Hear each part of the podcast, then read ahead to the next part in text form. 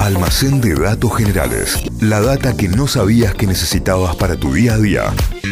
Hay mucho mensaje más, pero me parece que es momento de dar paso al momento importante del día. Es que yo lo veo ahí barriendo la vereda, levantando la persiana, limpiándose las manos con una estopa porque se le ha engrasado la mano con la cadena. y es que abre el almacén de datos generales, chicos. Pero claro, y esta grasa no se quita. Bueno, hoy vamos a hablar de ciencia y principalmente de una mujer sobre la cual lo único que se conoce es su nombre, porque no hay ni fotos ni retratos, pero fue súper importante. Se llamaba Eunice Foot, pero le vamos a decir Eunice, y fue la primera persona del mundo en anticipar las características del efecto invernadero y su Mm. acción en el clima.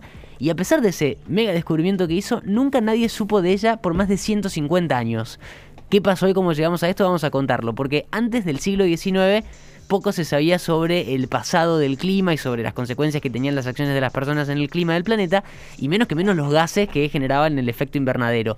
Eh, todo ese conocimiento era teorías, debates, pero nada con datos concretos. Hubo un físico en 1820, francés, que se llamaba Joseph Fourier, que calculó que por el tamaño que tenía la Tierra y por la distancia que tenía del Sol, tendría que ser bastante más frío de lo que es normalmente, y teorizó con que la atmósfera podía actuar como aislante, y esa fue como la primera propuesta que hubo sobre efecto invernadero, sobre la, atmósfera para calentar el planeta. Pero nadie lo había probado en, en ningún momento de la historia hasta que llegó la protagonista de este almacén que es Eunice Foot sobre quien se conoce muy muy poco. Los datos dicen que nació en Connecticut en 1819, que estudió en una escuela que era solo para mujeres que le permitían asistir a distintos seminarios sobre los que aprendió, por ejemplo, de química, de biología y se empezó a interesar por la ciencia, pero nunca llegó como a profesionalizarse, era como científica aficionada. Claro. Es como se llamaba en la época la gente que hacía experimentos Claro. y todo, pero que no tenía como estudios profundos. Y todo esto sumado a que vivía en una época en la que la ciencia estadounidense no era tan fuerte, comparado por ejemplo con la europea, y hablamos de el mediados del siglo XIX era una mujer, en donde era un- una rareza que las mujeres se dedicaran a la ciencia y menos que menos publiquen sus investigaciones. No lo tenían prohibido, pero era muy raro que eso pase. Claro. Entonces tenía como todo el, el- el juego en contra Eunice que también fue parte de, una, de un hito feminista muy interesante y muy importante en la historia de Estados Unidos porque fue firmante de la Declaración de Seneca Falls, que fue la primera convención sobre derechos eh, de la mujer en Estados Unidos. Esto pasó en 1848, en la que se denunciaban las restricciones a las que sufrían las mujeres, por ejemplo, no poder votar, no poder presentarse a elecciones, no poder ocupar cargos públicos, no poder afiliarse a organizaciones políticas. Bueno, Eunice figura ahí como firmante de ese tratado, nada que ver con la ciencia, pero figura allí eh, en este hito feminista muy importante en la historia de Estados Unidos. Pero volvemos al experimento.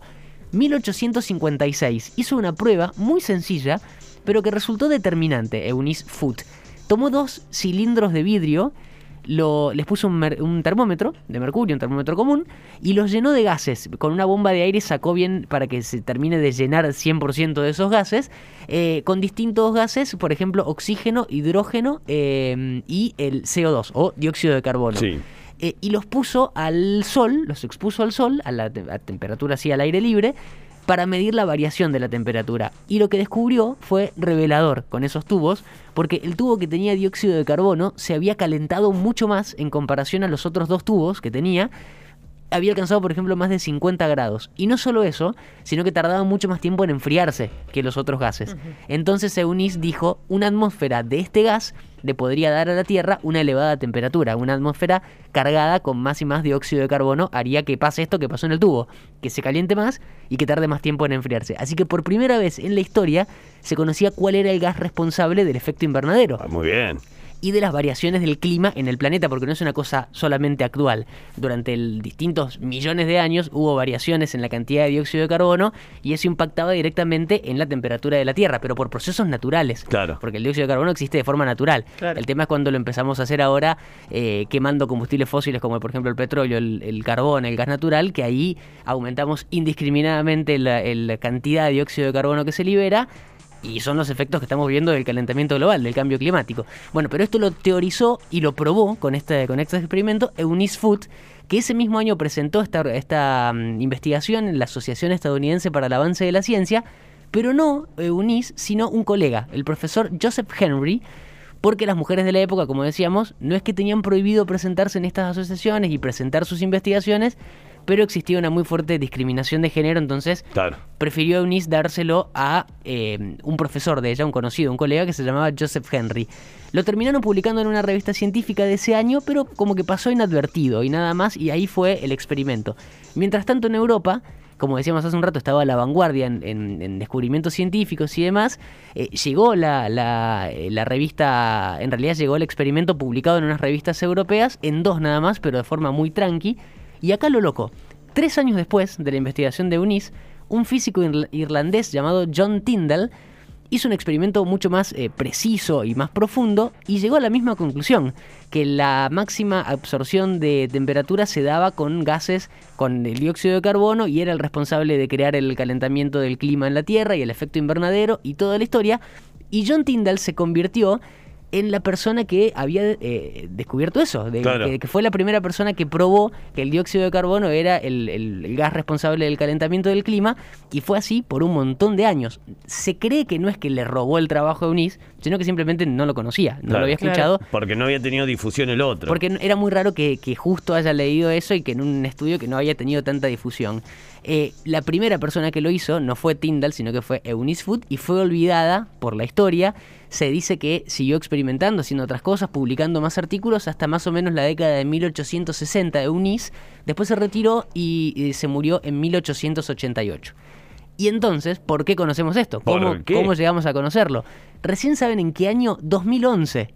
Hace Hace poquito. 10 años. Un investigador independiente estadounidense que se llama Raymond Sorenson estaba haciendo algunos trabajos y se encontró con los artículos de la convención del año 1856, la que había presentado el colega de Eunice y que había presentado este experimento de los tubos y el dióxido de carbono, y se dio cuenta de la importancia del descubrimiento y se dio cuenta además, sacando la cuenta por los años, que había sido antes, tres años antes, que las investigaciones de John Tyndall, que era considerado hasta el 2011, hasta muy poquito, El padre de. del dióxido de carbono y el calentamiento global. Hoy, por suerte, sabemos que la persona que descubrió esto y la importancia y el peligro del dióxido de carbono para el clima del planeta se llamaba Eunice Foot y a pesar de ese gran descubrimiento que hizo en 1856, no se conoce ni una foto ni un retrato de ella, solamente su nombre y recién hace 10 años sabemos de la importancia de su investigación.